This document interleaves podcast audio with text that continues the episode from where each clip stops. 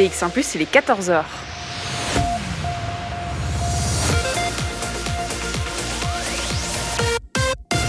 BX1 ⁇ Radio de Bruxelles. Radio de Bruxelles. Jusqu'à 16h, Charlotte Maréchal vous fait vivre Bruxelles sur BX1 ⁇ Bonjour à tous, bonjour à toutes, j'espère que vous allez bien, que vous avez passé euh, un bon week-end sur les terrasses. On est lundi 10 mai et on est reparti euh, dans Bruxelles Vie. On est ensemble pour les deux prochaines heures et on va partir à la découverte de Bruxelles, à la découverte de ce qui se passe en ce moment, mais aussi des projets qui se développent aux quatre coins de la capitale. On va aller faire un, côté, euh, un tour pardon, du côté du Kunston Festival des Arts qui a démarré vendredi et qui se terminera eh bien, le 30 mai prochain. Un Kunston Festival un peu particulier, hein, vous vous en doutez, mais des rendez-vous à ne absolument pas manquer. On en parlera avec le directeur artistique qui sera avec nous euh, vers 14h30. Et puis on ira aussi à la découverte de la carte bavarde des cités jardins à Watermal-Boisfort. Une carte euh, physique, géographique, une carte sonore surtout. Et puis des rencontres, beaucoup de rencontres, notamment des rencontres euh, des voisins du quartier Logis et Floréal. Anne Versailles sera avec nous pour nous parler de ce projet qu'elle a initié. On entendra aussi quelques extraits hein, de ses interviews et de ses découvertes sonores. Et puis de la nostalgie hein, dans cette émission, comme d'habitude, des archives de Bruxelles Vie. On retourne au théâtre, au théâtre national, pour une pièce de théâtre qui s'appelle Paying for It. On redécouvrira cette atmosphère ensemble jusque 16h. Il y aura la musique dans cette émission, bien sûr, et la playlist, elle commence tout de suite avec So Bunny. C'est Rudy Léonet sur BX1 ⁇ de 14h à 16h. Bruxelles Vie. Et avant de se plonger dans l'édition 2021 euh, du Kunston Festival des Arts, on va euh, retourner au théâtre pour revivre euh, un moment qu'on a passé dans Bruxelles-Vie il y a déjà quelques temps. C'était en novembre 2019 et on assistait aux répétitions générales d'une pièce de théâtre. C'était au Théâtre National et la pièce s'appelait Paying for It. le collectif La Brute nous avait accueillis en pleine séance de travail pour nous présenter cette pièce, une pièce qui parle de prostitution. Je vous propose de découvrir ou plutôt de redécouvrir ce sujet euh, dans ce premier extrait. Alors ils sont cinq, hein. euh, euh, ils, ne sont pas tout seuls, ils sont cinq. Je vais déplacer ma chaise. On me dit ici, on déplace notre chaise. On va faire l'interview au milieu du, plateau. Hein. Je vais m'asseoir et on est surtout juste avant la répétition. On va pouvoir vivre en direct l'italienne de la répétition. Comme ça, vous aurez un petit avant, avant-propos de, la pièce de théâtre. Là, je me suis assise et je rencontre Jérôme de Falloise. Bonjour. Bonjour. Vous faites partie euh, du collectif La Brute. On va peut-être déjà présenter qu'est-ce que c'est le, collectif La Brute. Je sais que vous êtes cinq. Alors, je vais citer tous les camarades du collectif. Il y a Raven Ruel, Anne-Sophie Sterck, Wim Lotz, Nicolas Marty et moi-même. Vous avez euh, décidé de choisir euh, le sujet délicat qui prête à, à, débat, beaucoup de débats aujourd'hui dans notre société, qui est le sujet de la prostitution. et c'est votre deuxième pièce en tant que collectif. C'est un sujet assez compliqué à aborder. C'est avant d'entrer vraiment dans, le vif du sujet, euh, c'est avec ce collectif-là, donc on est à notre deuxième spectacle maintenant. On aime bien dire entre nous que ce qui nous intéresse dans, dans le théâtre qu'on fait, c'est d'essayer de lever le voile sur des zones de non-pensée des espaces euh, où la, que la société ne préfère pas trop regarder parce qu'il y, y, a une gêne, où il, y a des, où il, est, où il est représentatif ou symptomatique de quelque chose de plus large. Euh, que, ce qu'il dévoile. Donc le premier projet, c'était Blackbird, une, pièce de théâtre écrite par un auteur qui s'appelle David Harrower et qui parle beaucoup de la norme sociale et qui est euh, une histoire euh, d'un homme et d'une femme qui ont eu une relation et la fille était mineure au moment des faits et donc euh, l'homme est condamné, fait de la prison. le spectacle ne, remet pas du tout ça en cause et en revanche la victime de cette de cette situation et le bourreau sont une deuxième fois, je dirais, condamnés par la norme sociale. Et il y a même des phrases qui disent, euh, lors du procès, que le juge euh, disait à la, jeune fille, devant tout le monde, qu'elle avait des appétits d'adulte douteux. Et donc ça provoque, c'est le stigmate que porte même une victime et la manière dont la société la juge elle et le, et le, le bourreau, bien sûr. Et donc sur l'impossible reconstruction d'être dans notre société telle que telles que des personnes vivent des expériences comme celle-là. Donc le, deuxième projet maintenant, il est aussi sur une zone de non-pensée euh, qui, est, qui est celle de la prostitution. Il faudrait d'ailleurs dire des prostitutions. C'est un des premiers enseignements qu'on a, on a tiré de toute notre enquête, parce qu'on a fait trois ans d'enquête pour, euh, pour ce projet. Et en fait, il y a beaucoup de. Même les, même les policiers qu'on a interviewés disent il y a autant de prostitution qu'il y a de prostituées. Et donc voilà. Vous avez euh, choisi de travailler d'une manière un peu particulière. Donc, vous faites du théâtre, vous êtes euh, comédien, vous allez vous produire, vous racontez une histoire ici sur le plateau, mais vous avez une approche qui est euh, presque une approche journalistique puisque vous allez investiguer sur le sujet. Donc, vous choisissez un thème, une thématique, et comme vous l'avez dit, vous choisissez beaucoup des choses qui remettent en question des aspects de notre société. Et puis, vous enquêtez pendant trois ans. Alors, comment ça s'est passé? D'où est-ce que vous êtes parti en fait? Alors, euh, on est parti d'un projet euh, au départ pédagogique à l'école d'acteurs de Liège, euh, où on voulait d'abord transmettre des choses, comment se prennent, comment s'organise un collectif quand il crée. On voulait transmettre ça, et sur un sujet qui est arrivé assez vite, sur la prostitution et le rapport entre, qu'on croyait hein, au départ, notre a priori, entre clients, prostituées et proxénètes. Et on voulait étudier cette chose sur un prisme collé à qu'est-ce que c'est la relation créancier-débiteur. Si je te dois quelque chose, euh, comment après je, te redevrai. Comment, non, si je te dois quelque chose, comment l'autre va devoir euh, aussi avoir. Euh, va aussi devoir rendre quelque chose. Et donc, on s'est trompé on est parti sur un modèle d'a priori. On était dans les livres, on a commencé à travailler avec les étudiants euh, sur euh, bah, ce que c'était la, les figures de clients, les figures de prostituées dans la littérature, et, essais ou romans, dans la musique, etc. Et puis on s'est vite rendu compte qu'il nous manquait un élément essentiel, à savoir la réalité euh, vraiment de ce que pouvait vivre une prostituée. Et on a, on a été interviewé une prostituée. Et on est tombé euh, dans le salon de Sonia Verstappen, qui est une, prostituée à, la retraite, qui a exercé pendant 36 ans et qui nous a accueillis chez elle à 15 euh, qui a répondu à nos questions pendant plus de 3 heures. Ça, c'est une, rencontre qui a été un peu le, shift dans votre histoire, déjà pour la rencontre humaine que ça a formé, mais aussi dans la manière dont vous allez raconter cette histoire au théâtre. Donc absolument, donc on, a, eu, allez c'est exagéré, mais on a eu littéralement un choc avec tous les contenus qu'elle nous a racontés. On a découvert une toute autre littérature. Euh, on est vraiment rentré par l'intérieur du projet, enfin dans le projet par, par le biais de Sonia. Et à ce moment-là, on s'est dit, il faut retranscrire toute l'interview qu'on a eue avec elle. Et donc on a eu euh, toute une, fin, presque un script qui a commencé à s'écrire. Et on a fait un premier projet sur la base de ce script où euh, chaque étudiant euh, avait construit une prostituée sur la base des observations qu'on avait fait. On a interviewé du coup d'autres prostituées pour agrandir les témoignages parce qu'il ne faut pas interviewer qu'une seule vu qu'il y a tellement de facettes différentes. On a interviewé des policiers, on a interviewé des, des, assistants sociaux d'associations de protection et de défense des prostituées, on a des, militants, des chercheurs, etc. Et on a commencé à gonfler le bagage. Et donc à l'école, on a présenté euh, une, situation où on pouvait faire parler euh, du métier, de leur propre métier, les prostituées, gens qui n'ont pas la parole et à qui nous, on a donné la parole sur, euh, sur le plateau. Et puis à la fin de ce projet, on s'est dit, bah, ce serait peut-être pas mal de poursuivre l'enquête, on n'est qu'au début, et d'essayer d'en faire un projet laborieusement, on y est arrivé. Au bout de trois, ans, trois ans plus tard, on a monté le projet avec malheureusement pas tout le groupe d'étudiants parce qu'on était très nombreux. Ça, c'est vraiment, on peut pas, c'est trop cher. Il a fallu faire un choix très difficile et économique. Et on, donc, on a gardé l'équipe avec laquelle on avait commencé à construire le projet en gardant une partie d'eux. Maintenant, ils sont, euh, ils sont sept. Et euh, nous, du collectif, on est cinq. Donc voilà. Et on est euh, au plateau, on est onze maintenant. Et euh, voilà, on a, on a poursuivi, l'enquête et essayé de, d'ancrer vraiment le questionnement de ce que les travailleurs du sexe aujourd'hui représentent dans la société. Et la manière dont la société les traite est symptomatique de quelque chose de beaucoup plus large que la, que, que la société a comme modèle euh, à suivre aujourd'hui. Sur BX1 ⁇ de 14h à 16h, Bruxelles vit.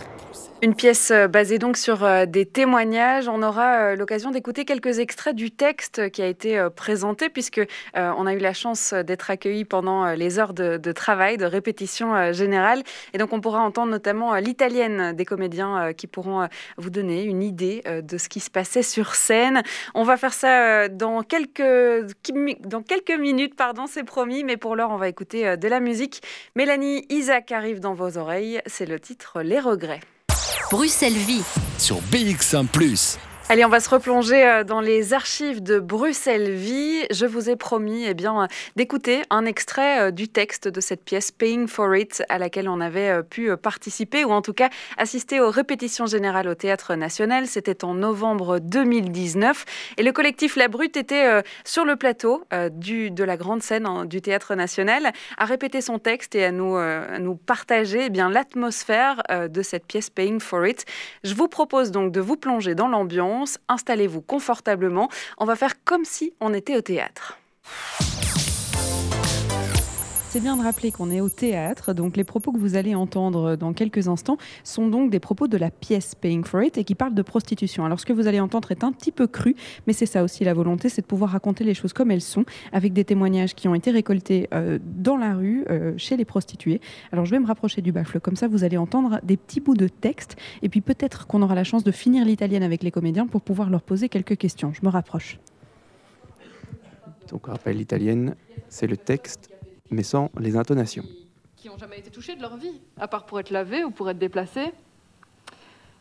Et euh, j'ai un, bénéficiaire myopathe euh, qui doit prendre deux heures d'accompagnement sexuel parce qu'il euh, faut le déshabiller, le monter dans un lit avec un ascenseur, ensuite le rhabiller, non, ensuite lui faire l'amour, le rhabiller et tout remettre en ordre. Ce type, il doit économiser six mois pour avoir un orgasme. Ou alors il y a un, autiste à qui j'essaye d'apprendre à se branler sans se faire mal. C'est pas à sa mère de le faire. C'est pas non plus à l'infirmière de le faire. Là, la semaine dernière, il y a un homme de 52 ans qui a contacté la SBL pour laquelle je travaille en disant Avant de mourir, je voudrais sentir la chaleur d'un corps contre le mien. Alors j'y suis allée, je me suis déshabillée et je me suis allongée nue à côté de lui. C'est tout. Il m'a dit merci. En fait, le, travail en tant qu'assistante sexuelle, il peut être déjà reconnu. En tant qu'assistante sexuelle, mon travail commence à être reconnu, en tout cas moralement, et j'ai un certificat. Mais en dehors de ces clients-là, pour la société, je reste une pute. J'ai un habitué, il s'appelle Raphaël. Et euh, si je l'avais croisé comme ça euh, par hasard, je me serais dit vraiment c'est l'homme des bois quoi. Il a les ongles tout noirs, euh, il est échevelé, il a, presque plus de dents et puis il dit jamais rien, mais pas un mot. Hein.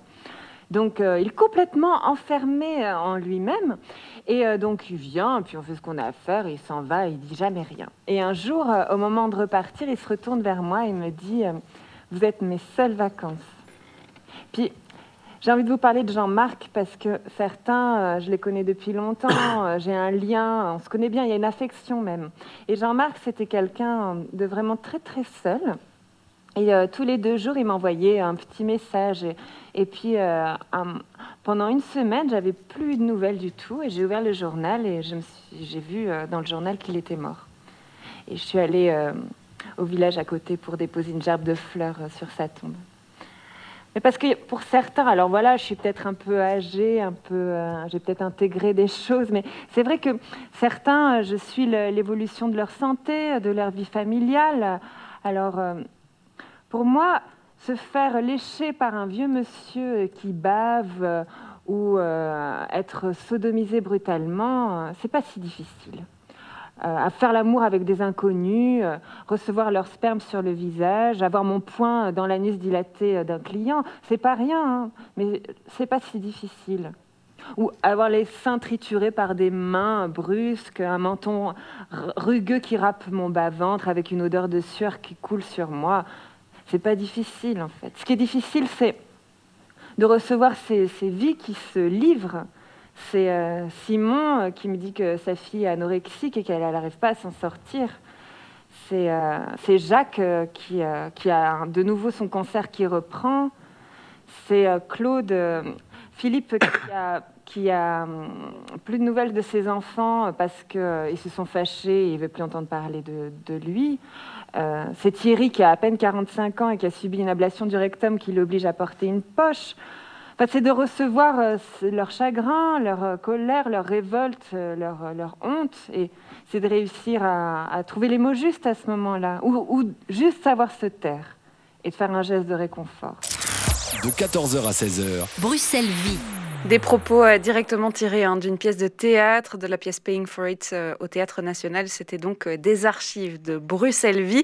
Et puis pour écouter hein, le collectif La Brute s'exprimer justement sur la prostitution, mais aussi sur toute l'enquête qui a été à la base de ce projet théâtral, je vous renvoie vers les archives donc de Bruxelles Vie sur le site bx1plus.be pour écouter l'intégralité de cette émission. On va continuer dans les théâtres, mais pas seulement, puisqu'on va se plonger dans le Kunston Festival des Arts, un festival qui a démarré vendredi et qui continue jusqu'au 30 mai prochain. Un festival en plein air, en ligne et donc dans les théâtres aussi. Euh, Daniel Blanga-Gubei, directeur artistique, sera avec nous par téléphone dans quelques minutes pour euh, eh bien, nous expliquer hein, cette édition 2021 euh, un peu spéciale évidemment et puis tout ce que vous allez pouvoir faire et découvrir dans le cadre de ce Kunston Festival des Arts. Ça sera après de la musique. Nicolas Michaud arrive dans vos oreilles à la vie, à la mort sur BX1 ⁇ Jusqu'à 16h, Charlotte Maréchal vous fait vivre Bruxelles sur BX1 ⁇ et on va à présent partir à la découverte du Kunston Festival des Arts, un festival international consacré à la création contemporaine, un festival qui cette année eh bien, rend hommage à Bruxelles. Et pour nous en parler, on reçoit le directeur artistique de ce festival, Daniel Blanga Goubaï, est avec nous par téléphone. Bonjour. Bonjour à vous. C'est un festival qui a démarré donc vendredi et qui a lieu euh, jusqu'au 30 mai prochain avec un petit bonus dont on parlera euh, dans quelques instants euh, au mois de juillet. On va peut-être commencer par l'identité de ce festival, la création contemporaine, Bruxelles. C'est ça l'identité du Kunston Festival des Arts? Exactement, c'est un festival lié vraiment aux arts de la scène, au théâtre, à la danse, à la performance, qui est né il y a 26 ans, et été créé par Freelazen et qui, à la base, l'idée de pouvoir mettre ensemble les différentes communautés de Bruxelles, la communauté francophone et la communauté flamande, et pouvoir collaborer avec euh, plein d'endroits artistiques et des centres d'art à Bruxelles euh, pour un festival à l'échelle de Bruxelles, mais aussi un festival international. Donc chaque année, euh, on invite des artistes qui viennent du monde entier à mhm. créer des projets qui sont présentés souvent en première pour la première fois à Bruxelles. Mhm. C'est une, euh, une édition un peu particulière hein, cette année, il faut le dire. Euh, vous, vous, venez de le dire, il y a effectivement cet aspect international euh, qui forcément a rendu la chose un peu compliquée par rapport au, Covid, aux conditions sanitaires, etc. Comment ça s'est passé l'organisation du festival cette année? Mais tout à fait, c'était assez exceptionnel. Déjà l'année passée avait été compliquée et cette année, on a travaillé avec toute l'équipe qui a fait un travail incroyable pour essayer de pouvoir quand même avoir un festival, pouvoir soutenir la création artistique et un secteur qui était très fortement frappé par, euh, par la crise sanitaire, mais pouvoir surtout partager encore des projets artistiques avec le public de Bruxelles.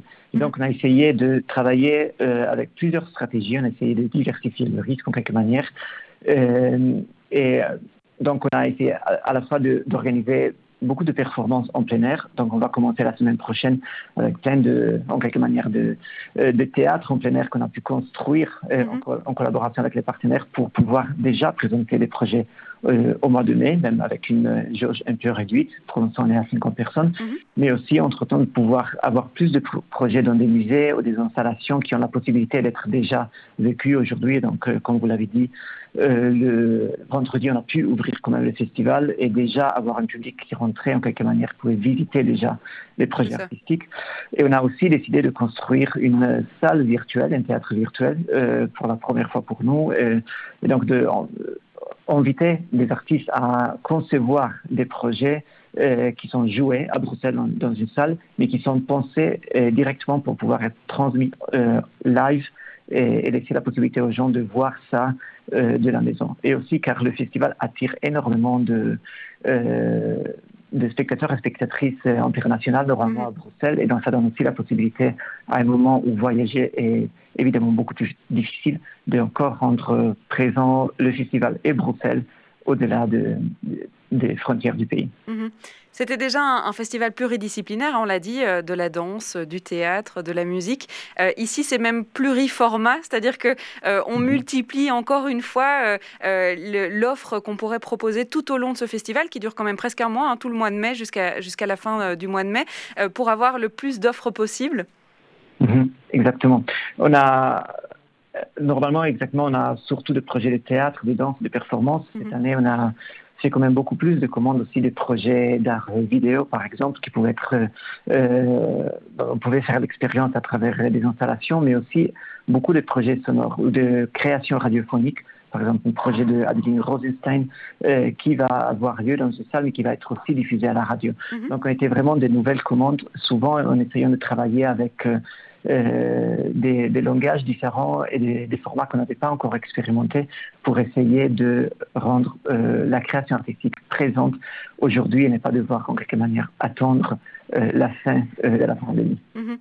Au niveau de, la programmation, on, on, donnera évidemment hein, quelques rendez-vous euh, qu'on pourra, euh, auxquels on pourra participer jusqu'au 30 mai prochain. Mais est-ce que c'était aussi l'occasion peut-être de se recentrer sur euh, la création artistique locale, sur ce qui se passe à Bruxelles, euh, dans les deux communautés euh, linguistiques, hein, euh, mais vraiment de pouvoir peut-être un peu plus se concentrer sur les artistes bruxellois?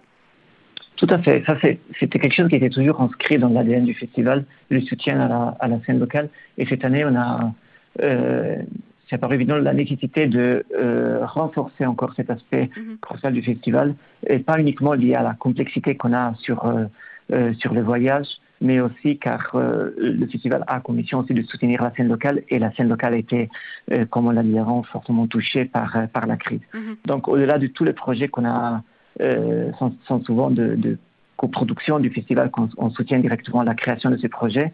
On a voulu, par exemple, aussi créer un projet spécifique qui s'appelle The School of Contamination, qui est un, un, projet de résidence pour des jeunes artistes qui sont basés à Bruxelles Mhm. euh, et qui les invite à pouvoir euh, voir le festival pas simplement comme un moment de présentation, mais aussi comme un moment qui soutient la création artistique et la possibilité de créer de nouveaux projets. Car quoi, c'est qu'on dit toujours qu'il faut soutenir les artistes aujourd'hui si on veut encore avoir une scène artistique demain. Mhm. Une programmation donc euh, qui aura lieu à la fois en ligne, en plein air, on l'a dit, mais aussi hein, dans les institutions euh, partenaires euh, du festival. je vous propose de nous donner eh bien, quelques rendez-vous hein, jusqu'au 30 mai prochain. Mais avant ça, on va faire une, une courte pause.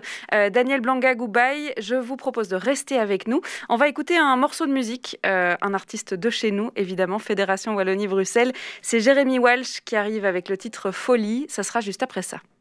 De 14h à 16h. Bruxelles vit. Et on est toujours euh, connecté par téléphone et en direct avec euh, Daniel Blanga Goubey euh, qui eh bien, nous raconte ce Kunsten Festival des Arts qui a commencé hein, il y a déjà quelques jours et qui aura lieu jusqu'au 30 mai prochain. On parlait d'une édition un peu particulière. Alors il y a beaucoup de choses qui font que cette édition est un peu particulière. il y a notamment le fait qu'on aura droit à une semaine bonus. donc on aura ici le festival jusqu'à la fin du mois de mai, mais on aura surtout une, une petite semaine, la première semaine de juillet, qui a été rajoutée à la programmation. Alors racontez-nous un peu comment ça s'est fait ça.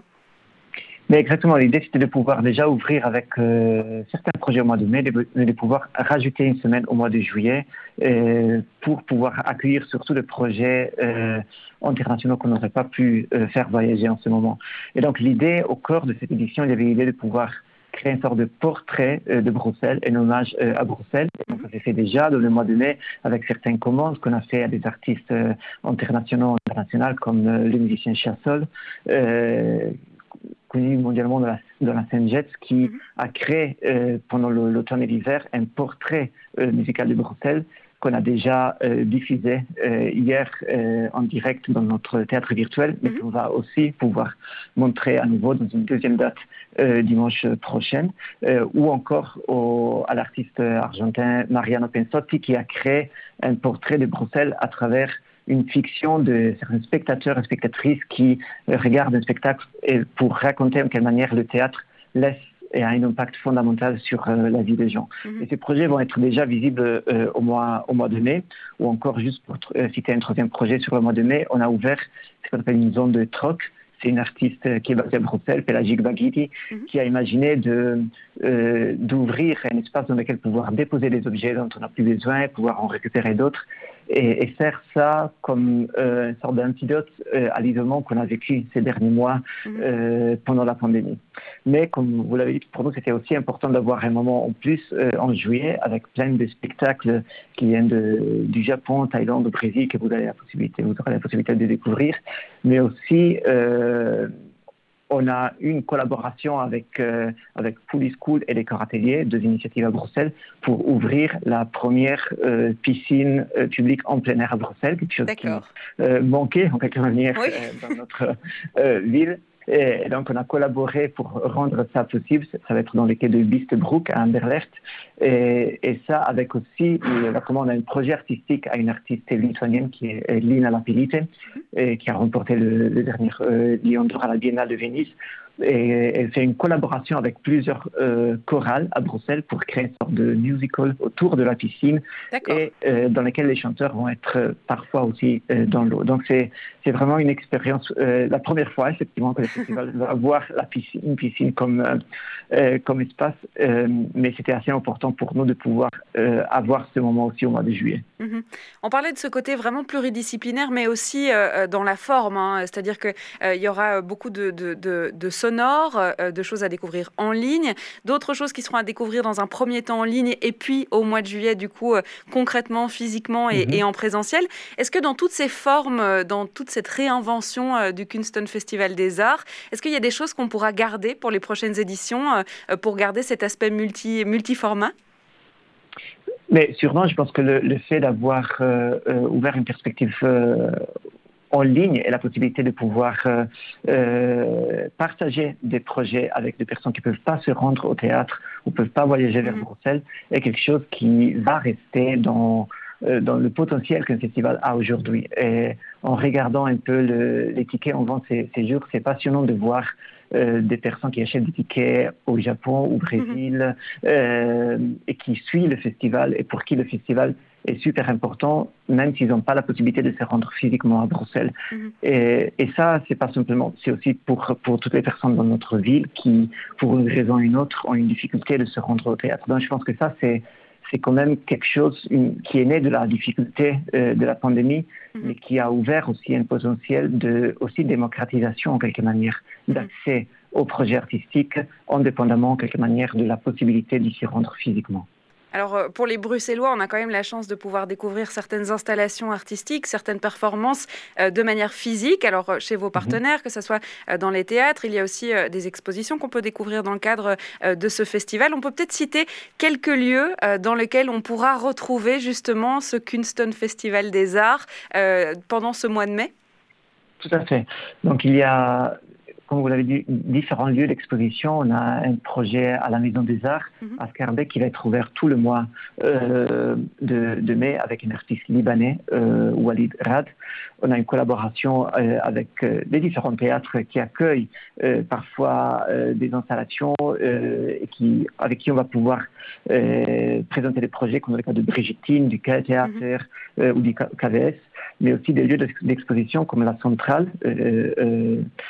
au centre à Bruxelles et, et, aussi Argos, qui est un centre euh, lié plutôt euh, à l'audiovisuel, -hmm. avec qui on va présenter deux projets d'artistes qui sont basés à Bruxelles, Sarah Sejinchang et Hamza Haloui. Donc tous ces, tous, tous ces lieux, en quelque manière, accueillent aussi cette euh, polyphonie, en quelque manière, mm -hmm. de perspectives qui sont présentes pendant le mois de mai à Bruxelles, dans l'idée de pouvoir rendre déjà, même malgré les conditions, mm -hmm. partager déjà les projets artistiques avec le public. Vous le disiez, euh, ce mois de mai, il va être synonyme de jauge un petit peu plus réduite. Comment ça se passe pour le public? C'est-à-dire que euh, tout ce qu'on qu aurait envie de découvrir, il faut le réserver sur le site du festival? Exactement, il faut réserver euh, sur le site du festival qui est kfda.be. Euh, on a essayé de... Donc les spectacles en plein air, euh, comme le Radwan Mretiga ou Amanda Pina, ont des jauges qui sont, pour, sont assez réduites. Mm -hmm. Donc 50 personnes, ça fait les, les, la limite qui était en quelque manière euh, la limite qu'on a aujourd'hui. Donc on va essayer d'ouvrir toujours des listes d'attente euh, à la dernière minute pour essayer de voir si au cas où il reste de place pour pouvoir encore rendre ces spectacles accessibles.